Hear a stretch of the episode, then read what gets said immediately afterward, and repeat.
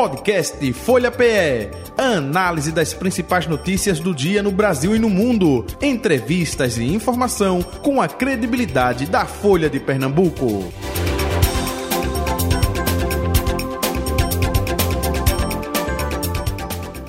Folha Política. Muito bem, Folha Política, segunda parte. Nosso convidado é Ranilson Ramos, presidente do Tribunal de Contas do Estado de Pernambuco, TCE.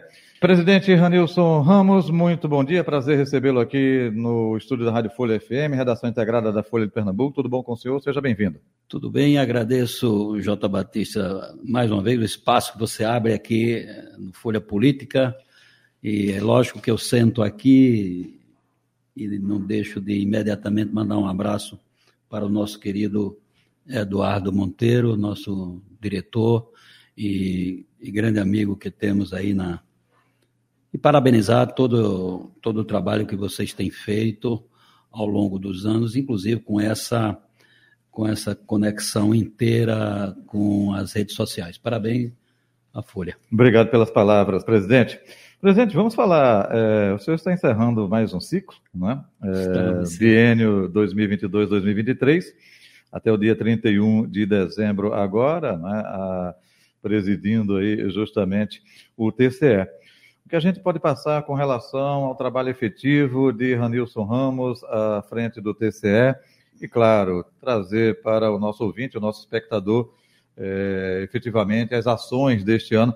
Esse ano muito movimentado do TCE, né? Teve é, saída né, é, de procurador, teve entrada, enfim, o que a gente pode passar com relação a 2023, hein? É, na verdade, Jota, foi, foi um, um ano, está se concluindo o ano 2023, muito importante para o Tribunal de Contas de Pernambuco, e a gente começa registrando a saída de dois grandes colaboradores, dois, dois grandes conselheiros, uhum. especialmente da representação feminina, foi a segunda mulher conselheira no Brasil, a nossa querida Tereza Dueire, que aos 75 anos já nos, nos, nos deixou, mas ela brilha ainda no campo do, do, do ativismo político que Tereza sempre teve. Uhum. Fui colega de Tereza do,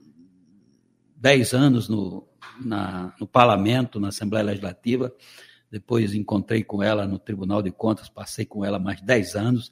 Enfim, uma grande mulher, uma mulher valiosíssima, uma mulher que tem é, no seu comportamento a defesa dos direitos de todos, os direitos sociais, os direitos coletivos.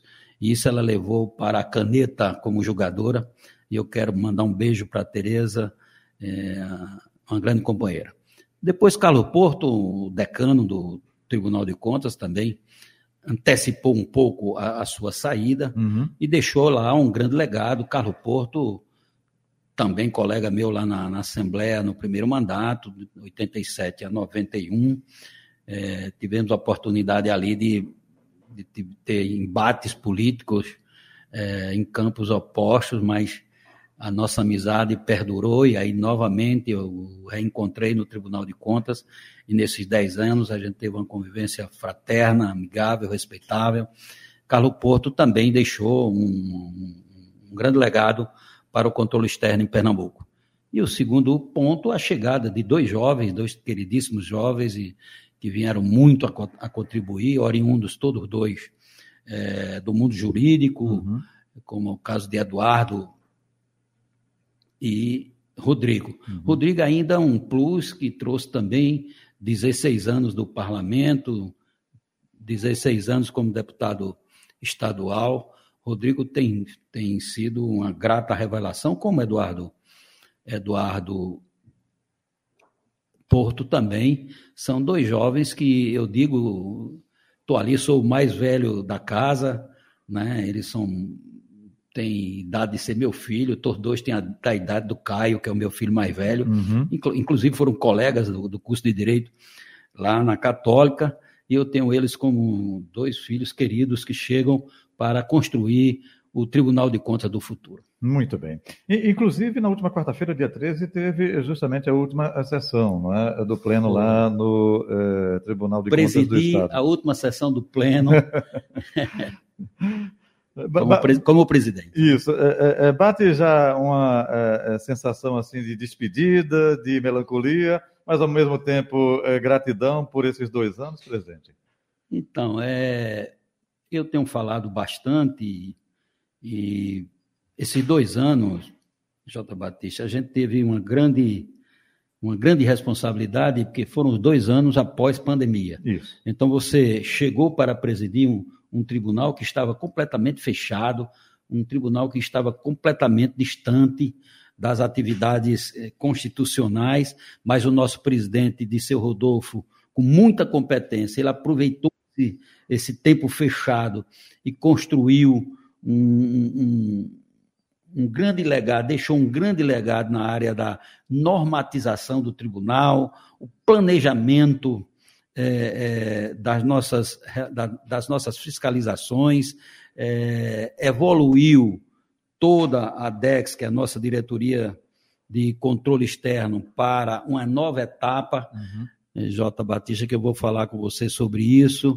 Então, essa estrutura interna que Disseu deixou, é, me, me, me, possibilitou, me deu condições de abrir novamente as portas da, da, da atuação do tribunal e nós e nós no controle externo nacional nós estamos indo para uma nova fase. Uhum. Nós estamos em transição, saindo de daquela fase da fiscalização ordinária, é, de, de atuação em cima das prestações de conta, uhum. prestações de conta de governo, as nossas fiscalizações, auditoria. Nós estamos indo agora analisar as políticas públicas, uhum. o resultado das políticas públicas. Vou dar um exemplo, já para começar pedagogicamente a explicar o que significa. Significa o seguinte: o prefeito cumpriu o índice constitucional da educação aplicando 25%. Tudo bem.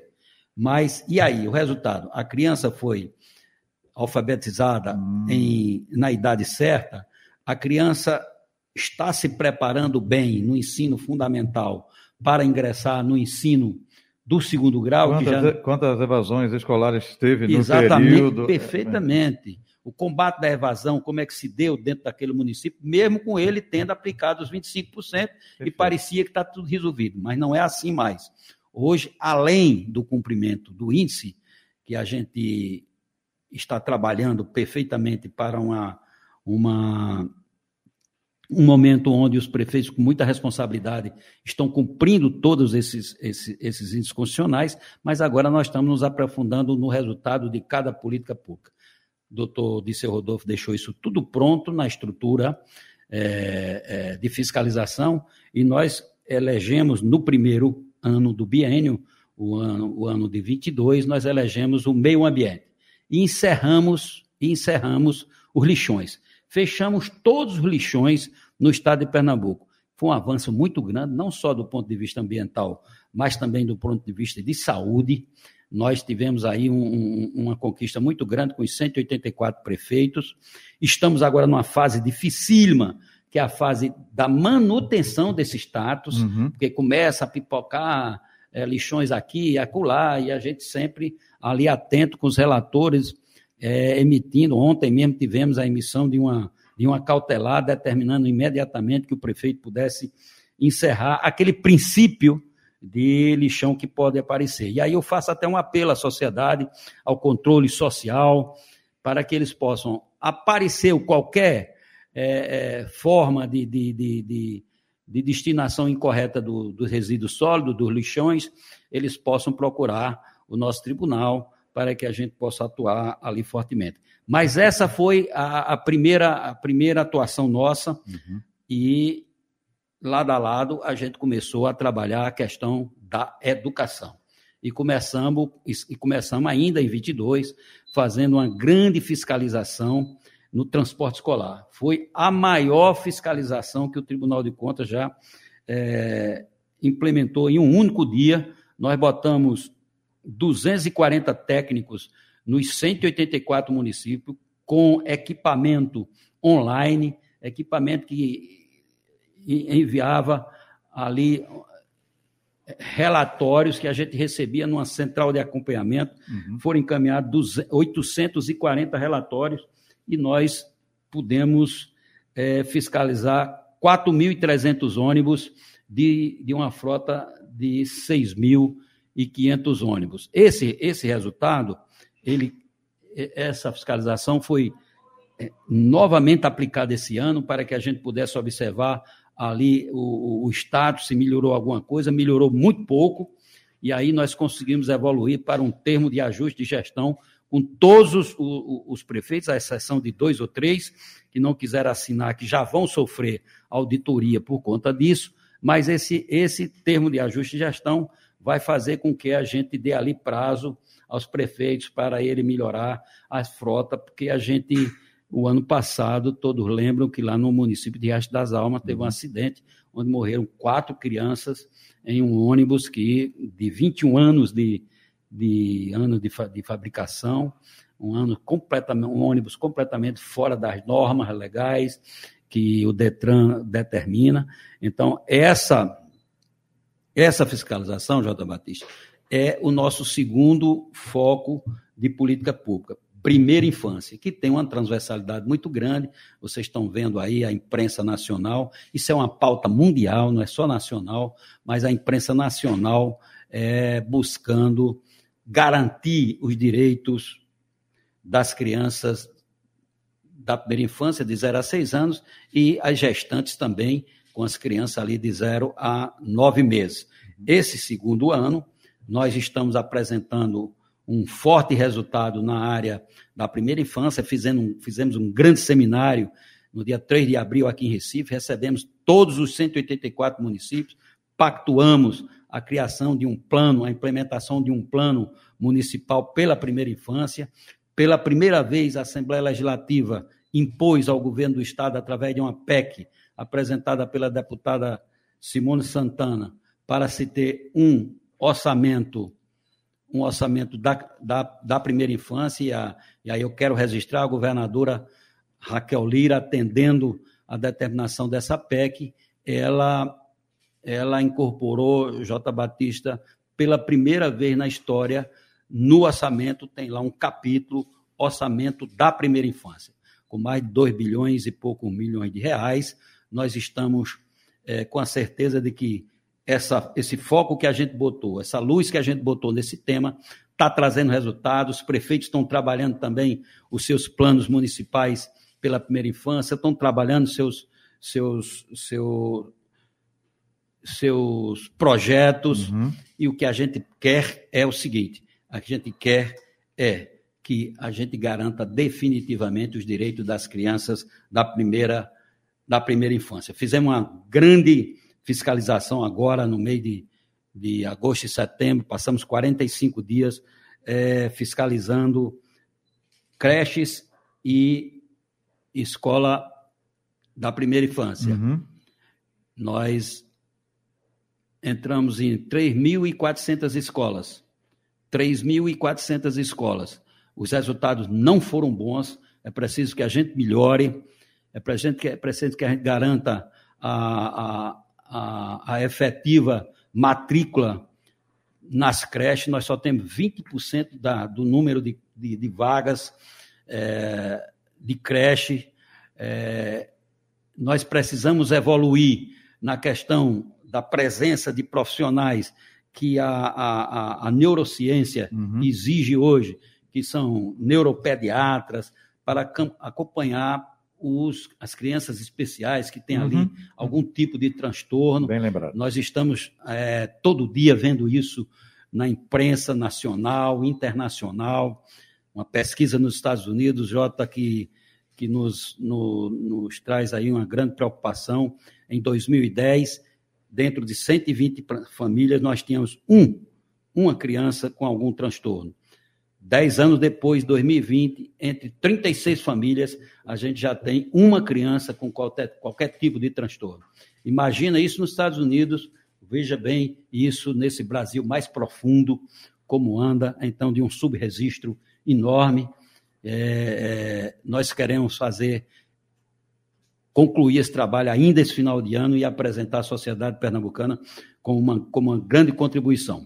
Vou, vou seguir fora da presidência, mas aí caminhando atento ainda à primeira infância nos próximos anos. Perfeito. E até aproveitando eh, essa sua fala, presidente, é quando o senhor disse de forma inédita a governadora teve atenção com a primeira infância. Teve sim. Até porque a gente, quando entrevistou aqui, ainda quando ela era candidata, ela assumiu compromisso, até a, a gente brincou com ela, né, era a creche lá de Caruaru, né? ela disse, olha, eu quero trazer isso como proposta para o estado de Pernambuco, essa preocupação com a primeira infância. Se tornou governador e agora é, é, é colocando isso em prática, e efetivamente, como é verdade, o senhor disse, é justamente incluindo aí essa rubrica para a primeira infância. Agora, eu gostaria de saber do senhor, é, esses ônibus também, né, que o governo do estado de Pernambuco, ônibus escolares, a gente sabe, é, interior do estado é muito complicado, porque tem escolas de difícil acesso e ônibus novos chegando. Já é, é reflexo do trabalho do Tribunal de Contas, dessa preocupação da fiscalização. Olha, a situação está complicada, tem ônibus lá que não era para estar tá rodando, e de repente os prefeitos cobrando do, do governo. E a entrega agora por parte é, da governadora de novos ônibus escolares. Já é um reflexo disso também? É, já, já isso é uma, uma, uma construção né, uhum. que, que vem, como você bem lembrou, desde o do programa de governo da, da então candidata. É, os prefeitos do município também estão comprando suas próprias form, uhum. é, frotas uhum. e renovando. Nós ainda temos de uma, de uma frota, J. Batista, de 6.500 ônibus, nós temos 1.500 ônibus que têm mais de 15 anos. Então, eu, numa, numa conversa com a governadora, eu disse, governadora, a governadora colocou no, no, no, no, no seu orçamento a aquisição de mais mil ônibus. Olha, governador, eu, eu acho que a senhora deveria chegar no município. O município apresenta quantos ônibus tem com mais de, de 15 anos e vai já, ali, já, uhum. já substitui, uhum. e a gente já diminui muito a idade média da, da frota para que a gente possa ter um transporte de mais, com mais segurança. Muito bem. É, presidente Andilson, é, quando o, o senhor fala é, de acompanhamento, enfim, não é? É, das contas dos prefeitos. É, toda vez que tem eleição municipal, a grande expectativa é a relação que o Tribunal de Contas do Estado é, coloca é, de contas rejeitadas. Verdade. Né? É, cabe o julgamento no Tribunal Regional Eleitoral. Isso. Mas o peso né, é, de uma conta rejeitada pelo Tribunal de Contas do Estado influencia em muitos casos. É, com essa antecipação que o senhor disse, olha, não é só a questão é, da aprovação das contas lá do prefeito, com essa antecipação de, opa, é, vamos trabalhar de forma preventiva em vários aspectos. É, isso muda alguma coisa nesse sentido? isso pode, isso pode reduzir o número de gestores com, com no cadastro de gestores que podem ser considerados inelegíveis pela Justiça Eleitoral. Para você ter uma ideia, nós temos hoje uma, uma, uma relação permanente aí entre 1.300 gestores no estado de Pernambuco com, com contas de alguma forma rejeitadas. Uhum. É, entre prefeitos, entre vereadores, entre secretários de Estado, uhum. secretários municipais. Nós temos um, essa, a cada ano eleitoral, no uhum. mês de maio, uhum. nós vamos ao TRE do Estado e entregamos aquela relação e aquela relação será submetido ali no, no caso de algum daqueles que estão na lista pedirem é, registro de candidatura. Perfeito. Porque a, a, a Constituição diz o seguinte: cabe ao tribunal, como órgão auxiliar do poder legislativo, ele apresentar é, o, o, a gente, na verdade, a gente não considera que o gestor, o prefeito, ou o vereador, ou o deputado, ou o secretário, ou o governador, ele esteja inelegível. A gente, uhum. diz, a gente recomenda à Câmara Municipal a aprovação ou a rejeição das contas de tal gestor. Uhum. A Câmara, como órgão do, do Poder Legislativo, é quem vai dizer, é quem vai julgar se, tá, é, se as contas estão legal ou não, e muitas, uhum. em alguns casos, eles é, é, é, divergem uhum. do posicionamento do tribunal Perfeito. e apresentam um voto que a gente chama de voto político uhum. ali, mas a palavra final é do Tribunal Regional Eleitoral. Perfeito. Essa é a, conf a configuração que a Constituição apresenta. Mas hoje, hoje, hoje seguramente, eu posso dizer que pelo menos 1.200 gestores que passaram no serviço público estadual tem algum problema no Tribunal de Contas. Uhum. Agora, é, é, presidente, isso é, não é por falta de conhecimento. Porque, embora a pessoa seja prefeito pela primeira vez, seja vereador pela primeira vez, existe todo um trabalho jurídico de orientação do próprio Tribunal de, do Contas. Tribunal de Contas. Então, vamos falar popularmente. Não tem desculpa, tem? Na verdade, constitucionalmente, nós temos duas competência. A primeira é a fiscalização, é essa que a sociedade espera dos tribunais de contas, Perfeito. do controle externo. A segunda é a orientação. Nós temos também a competência, tanto é que temos uma escola de contas, que é o braço pedagógico do, do nosso tribunal, que é uma escola super é, organizada, com bons, bons professores, que, que capacitam gestores estaduais, uhum. gestores dos municípios, gratuitamente, aonde for preciso ser, ser aonde for preciso ser, ser é, é, melhorado aquele, aquele trabalho no município. Uhum. A gente vem cobrando dos municípios o seu controle interno, porque além do controle externo, é preciso que os municípios evoluam para ter também o seu controle interno, Entendi. para que na hora que chegar o ato ali para o prefeito, para o gestor, para o vereador,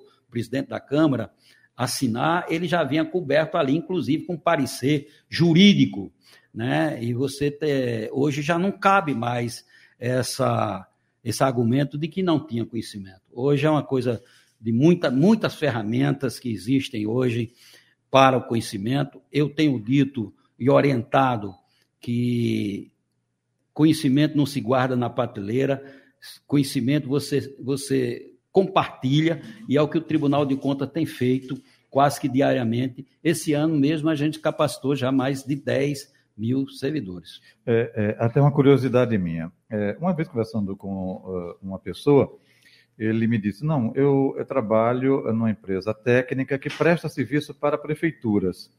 É, tem muitas prefeituras que não têm um corpo técnico, enfim, do próprio município, tem, tem muita, muita. que diz assim, não, essa empresa aqui é idônea, tem é, uma gama de profissionais justamente que trabalha do ponto de vista jurídico, técnico, contábil e por aí vai, que ajudam a realizar esse trabalho que o TCE cobra é, justamente dos gestores municipais? Existe isso? Existe, existe. Na área jurídica e na área contábil, principalmente, né? A, a gente, a, o controle externo admite essa parceria e essa contratação dos municípios de Câmara de Vereadores, de Assembleia Legislativa, de Governo de Estado, porque é o seguinte, às vezes aquela procuradoria ali não tem a expertise mais específica para determinado assunto. Nós temos problemas, por exemplo, como o, o, o, o, o Comprev, né? Uhum. que é, é, é que toca muito a educação, a gente sabe perfeitamente que os municípios precisam ali de uma ajuda externa e a gente, evidentemente, que respeitando-se todas as, as a, a, a, legislação com relação à forma de contratação desses apoios jurídicos e de contabilidade. E aí essa empresa pode até ter como cliente mais de uma prefeitura, não pode? Sim, pode mais de uma prefeitura. Pois não. Presidente Ranilson Ramos, eh, a lei de responsabilidade fiscal ainda é uma referência utilizada por vocês justamente para se chegar a essa questão de contas rejeitadas ou não. Deixa eu completar a pergunta, porque a, a gente viu né, em âmbito federal, governo anterior, enfim, como se é, na própria Câmara dos Deputados a lei de responsabilidade fiscal fosse esquecida. Né? É, isso serve de parâmetro, de crivo para os TCEs? Na verdade, a grande referência nossa continua sendo a Lei de Responsabilidade Fiscal. Lei já que tem 23 anos, ela precisa, J. Batista, em alguns, alguns pontos ser é, é, melhorada, aperfeiçoada, porque tudo muda, hum. mas ainda é a grande, a grande referência que nós, nós temos como legislação, por exemplo, na, na questão da, da folha de pagamento, é, capacidade de endividamento do Estado, da capacidade de endividamento dos municípios, a nossa referência é sempre a lei de responsabilidade fiscal. Uhum. E é muito forte, é muito avançada, é uma das mais avançadas do mundo, a nossa lei de responsabilidade fiscal. Então, guardadas as devidas proporções, fazendo um parâmetro com a nossa Constituição Federal, que também eh, foi criada e a passar do tempo ela vai se adequando né, às exato, necessidades. Exato. A lei de responsabilidade também fiscal precisa, precisa... Ser, precisa ser adequada em muitos pontos. Ela hoje está até muito severa em algumas coisas.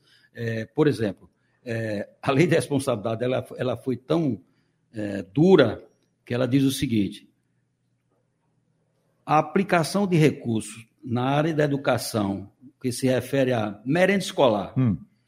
Merenda escolar é um percentual por matrícula que o município recebe para aplicar na vacina, na, na, na, na merenda. Da merenda escolar. Hum. Se o prefeito aplicar mais do que isso, ele não pode contabilizar como gastos em educação. É uma contradição muito grande.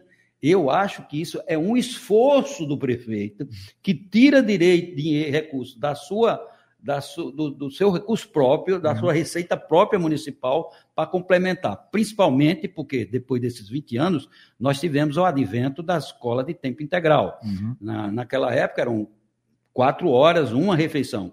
Hoje são eram três turnos. Oito, somente, né? oito horas, oito horas, três refeições. Então é preciso que eu nos meus julgados nos meus votos, eu já considero e eu já, já autorizo que a nossa fiscalização contabilize aquele recurso como um recurso é, é, legítimo que o prefeito, é, com esforço próprio, ele, ele cumpriu ali e, e garantiu a merenda do, dos meninos em, em, em, três turnos. Ora que Pernambuco hoje é o estado que tem mais matrículas é, escolar em tempo integral do Brasil, não é proporcionalmente, é matrícula absoluta. Tem mais do que São Paulo, tem mais do que o Rio, tem mais do que Minas Gerais, é, enfim. É, a lei de responsabilidade fiscal é a nossa grande referência. A Constituição, garantia de direitos, e a lei de responsabilidade, os índices é, é, direcionados para a aplicação dos recursos é, do setor público. O nosso convidado é Ranilson Ramos, presidente do Tribunal de Contas do Estado de Pernambuco, TCE, aqui no Folha Política desta sexta-feira. Presidente, é, eu não vou é, falar é, o nome do santo, não, como a gente diz um ditado popular, mas vou dizer o milagre. É, teve um ex-prefeito aqui da região metropolitana, que é, década de 70, 80, enfim, né? E depois ele conseguiu ser reeleito mais é, é, recentemente, depois da implantação da lei de responsabilidade fiscal. Ele, é, no ambiente fechado, ele disse: Olha, meu tempo, vinha dinheiro para a saúde. Está confirmado o dinheiro da saúde? Está confirmado o dinheiro da saúde. Mas o da educação, chegou ainda não. Qual é a prioridade? A educação. Eu tiro lá da saúde e jogo na educação. Isso antes da lei de responsabilidade fiscal. Quando chegar o outro, eu compenso. Se eu fizesse isso, eu estaria preso hoje em dia, né? Com a lei de responsabilidade fiscal. É um, é um pouco do exemplo eu, que acontece. É, eu vou, vou até lhe.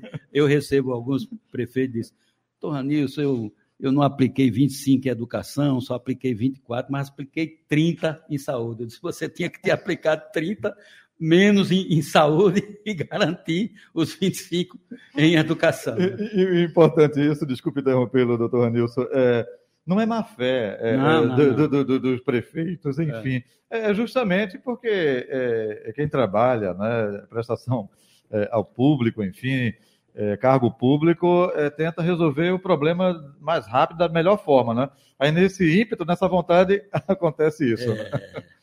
Não, não é verdade?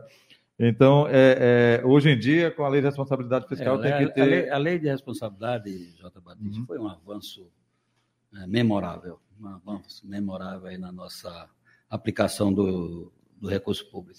Muito bem. É, doutor Ranilson, é, ainda sobre o Tribunal de Contas do Estado de Pernambuco, o senhor gostaria de acrescentar algo eu importante? Queria, eu queria acrescentar, doutor Batista, falando exatamente dessa, dessa evolução do controle externo, que é, é e agora, além de, de, da fiscalização ordinária, como eu falei, na aplicação em saúde, educação, previdência e tal, e a gente ir para avaliação de resultado de políticas públicas. Isso é uma coisa bacana, J. Batista, porque eu acabei de falar para os servidores, agora de manhã, num café lá também, de despedida, lá no tribunal, é, eu coloquei para eles o seguinte: na hora que a gente vai avaliar a, a política pública de saúde, a gente vai encontrar com as famílias e os seus sofrimentos, as mães pobres que têm um filho ali com dificuldade, com alguma, algum transtorno, que muitas vezes, J. Batista, nem diagnóstico ainda está, é só aquela coisa é, é, o, do comportamento diferenciado do filho. Uhum. Então eu disse a ele o seguinte: é um momento que vocês estão encontrando efetivamente com os problemas da sociedade brasileira. E aí o povo vai começar a compreender a competência do Tribunal de Contas. Nós não temos competência para escolher o que, onde nós vamos onde serão aplicados os recursos, mas a gente tem a obrigação de ajudar ao, ao, ao, gestor público, especialmente os prefeitos, a aplicar bem aquilo. E eu disse a eles o seguinte: vou fazer a seguinte lembrança a vocês. 2013, vem para a rua, aquela juventude em todo lugar. Recife nunca mais tinha visto uma passeata, uma uhum. caminhada, como viu aquilo. Aqueles meninos perguntavam o seguinte: o que é que esse órgão chamado TCE pode fazer para mudar a minha vida e a vida da minha família? Então, na hora que nós vamos para a, a, a, discussão e aprofundamento das políticas públicas na área de saúde, na área da educação, na área do meio ambiente, a gente se encontra com o sofrimento das famílias. Aí sim, efetivamente, o povo vai conhecer o, a atuação do Tribunal de Contas do Estado. Uhum. Um muito, grande avanço isso. Muito bem. É, é, presidente, é, agora passando o bastão literalmente para o conselheiro é, Valdeci Pascoal, né? Ele vai é. assumir é, já biênio, eleito biênio 2024 ou 2025, não é 2004 e 2025. É, nós temos um rodízio lá sem, sem reeleição, é, é bom, é bem democrático, porque todos têm a, a condições de rapidamente chegar à presidência, e diga você com toda seriedade, não é um, um, um, um espaço curto, é um espaço bem suficiente para com você você implementar aquilo que você tem em mente e, e começar a descobrir. E não tem negócio de missão cumprida. A missão que você faz hoje, ela fica, vai ser aperfeiçoada, que é o mundo hoje de mudança, uhum, nesse uhum, mundo constante, constante, constante, né? Desse volume de informações que nós estamos recebendo a cada minuto, é, é, a missão não se encerra ali. Ela, além de ser evoluída ali, tudo que você deixou implementado, novas é, é, aperfeiçoamentos, uhum. novo, novos compromissos vão chegando além desse aperfeiçoamento normal. Portanto, eu acho o seguinte, que eu estou na presidência há bem mais do que dois anos, parece 20 anos que eu estou lá, e só quero agradecer aos servidores é, do Tribunal de Contas, quero agradecer a boa convivência que tenho com a Assembleia Legislativa, do presidente Álvaro Porto, de todos os deputados da Casa, do Tribunal de Justiça, do queridíssimo presidente, que eu tenho o maior orgulho de dizer que, de, que com ele a gente trabalha fortemente essa questão da primeira infância, o desembargador Luiz Carlos, Ministério Público, Poder Executivo, a boa relação que temos. É, eu só quero agradecer e agradecer a compreensão do povo pernambucano. Muito bem. Presidente, agora o senhor foi deputado estadual. é, é, essa política partidária ainda mexe com é, Randilson Ramos. É, o, senhor tem, o senhor tem filho, o Lucas Ramos, que sonha em governar Petrolina. A gente teve recentemente, né, é, João Campos é, fazendo um sinal e atraindo o Grupo Coelho é, como é, seu apoiador. O Grupo Coelho, claro, quer a reeleição lá. Como é que está esse embrólio lá em Petrolina, hein? Na verdade, quem fala. Sai o, sobre... sai o presidente do TCE, entra agora Randilson Ramos, ex-deputado é, estadual. Quem fala sobre a política é, é, Lucas, né, que foi escolhido pela família, pelos amigos, para é, continuar esse, essa atuação nossa aí na política partidária, apesar que a Constituição não está lá dizendo que eu sou proibido de falar, eu sou, eu sou terminantemente proibido de ser parcial. Eu tenho no meu julgado de ser completamente imparcial e assim sou. Agora, é, evidentemente que a política tem. Está no sangue, seus... né? Está no sangue, né? É, a política está no sangue. É, né? e está ali, né? Esse episódio de Petrolina, né, que, que tira a possibilidade de Lucas disputar a prefeitura, apesar de que ele ainda está ali mexendo e discutindo com o João Campos, que é a grande liderança hoje do PSB, mas evidentemente que eu tenho certeza que eles se entenderão é, é, e Lucas sabe perfeitamente o campo que ele ocupa no sertão, que é um campo bem divergente do grupo de Fernando Bezerra Coelho, mas com todo respeito, Lucas jamais seria contrário a uma aliança de João Campos com quem quer que fosse. Uhum. E aí, é aquilo que vocês da política gostam muito de dizer. Eu sou um soldado do partido e vou cumprir justamente a determinação, é isso? É? A turma não está usando muito mais isso, não. A turma está querendo meio brigar aí, mas é isso. Lu Lucas é rebelde ou não? Lucas é rebelde ou não? Não, Lucas é um pouco mais do que eu. Eu, eu, eu até fui muito mais contemporaneizador que de Lucas. Que Lucas. Mas esses jovens, eu, eu, eu gosto de lembrar a idade dos candidatos a governador de Pernambuco ano passado. O mais velho tinha 54 anos de idade que era o Danilo Cabral, né? E você tem ali o seguinte: Petrolina, Pernambuco hoje tem outro tabuleiro político. Verdade. Essa juventude, é João, é Raquel, é esse menino de, de os Ferreiras, uhum. é Anderson Silvio Ferreira. Costa, é o Miguel Coelho, é o Lucas Ramos. Então, o futuro pertence a esse povo. Quando ele, Lucas me, me chegou para mim e disse, pai, eu não quero mais ser a, a candidatura de deputado estadual, já estou lá há oito anos, Aí eu disse: olha, filho, faça a sua candidatura de federal sabendo o seguinte: que você está disputando num momento de inflexão da política do Estado, onde os mais velhos foram arquivados. Não tem mais caminho de volta. É com vocês. Ele fez realmente uma grande eleição, foi eleito deputado federal, está dentro desse tabuleiro que Pernambuco tem como protagonismo mesmo. Pernambuco sempre uhum. foi protagonista na política de, de, de fazer uma, uma, uma, uma nova geração de políticos né, brilhantes, e eu tenho certeza que todos eles terão seu espaço garantido no futuro do Estado. Uhum. O PSB perdeu o governo eh, do Estado, né? enfim. É, isso pode é, prejudicar o desempenho do partido nas eleições municipais ou é justamente o contrário, por conta da perda, o partido está muito mais engajado, dizer assim, não, vamos fortalecer a disputa e fazer o maior número possível de prefeitos eu, eu e vereadores. Acho que hoje, hoje, a política moderna, é, é, J. Batista, ela, ela tem um novo componente aí, sabe o que é que é? é a política municipal é uma política, a política estadual é outra política e a política federal é outra política. O povo está sabendo fazer mas, isso. Mas não tem interferência, não, é, é, Ranilson? Mas eu estou achando que o povo está começando. Você, vê, você vê bem. É, o povo elegeu uma frente liderada pelo PT a nível nacional e a maioria do Congresso. Conservador, enfim, conservador, de, outros partidos, de, outros é, partidos. de outros partidos. Então, eu acho que o povo está atento aí o povo é muito inteligente. Uhum. Então, isso que a gente teve esse acirramento de 2018, é, o senhor acha que isso não vai se refletir em 2024 nas eleições municipais? Acho que não. não vou nem dizer, nem, Lula nem, e Bolsonaro... Nem, nem se repetiu, nem, hum. nem, nem, nem teve tanta influência em 2020. Nem teve tanta influência em 2020. E o, e o, e o Bolsonaro já tinha sido eleito em 18, uhum. entendeu? Não, não, nem teve, né? João Campos foi eleito aqui e tal. Então, a política hoje está assim, ela está reservada, Jota, com toda seriedade. E aí eu posso dizer com toda tranquilidade, até pelo enfraquecimento dos partidos, é que as pessoas vão, vão votar nos seus representantes mesmo.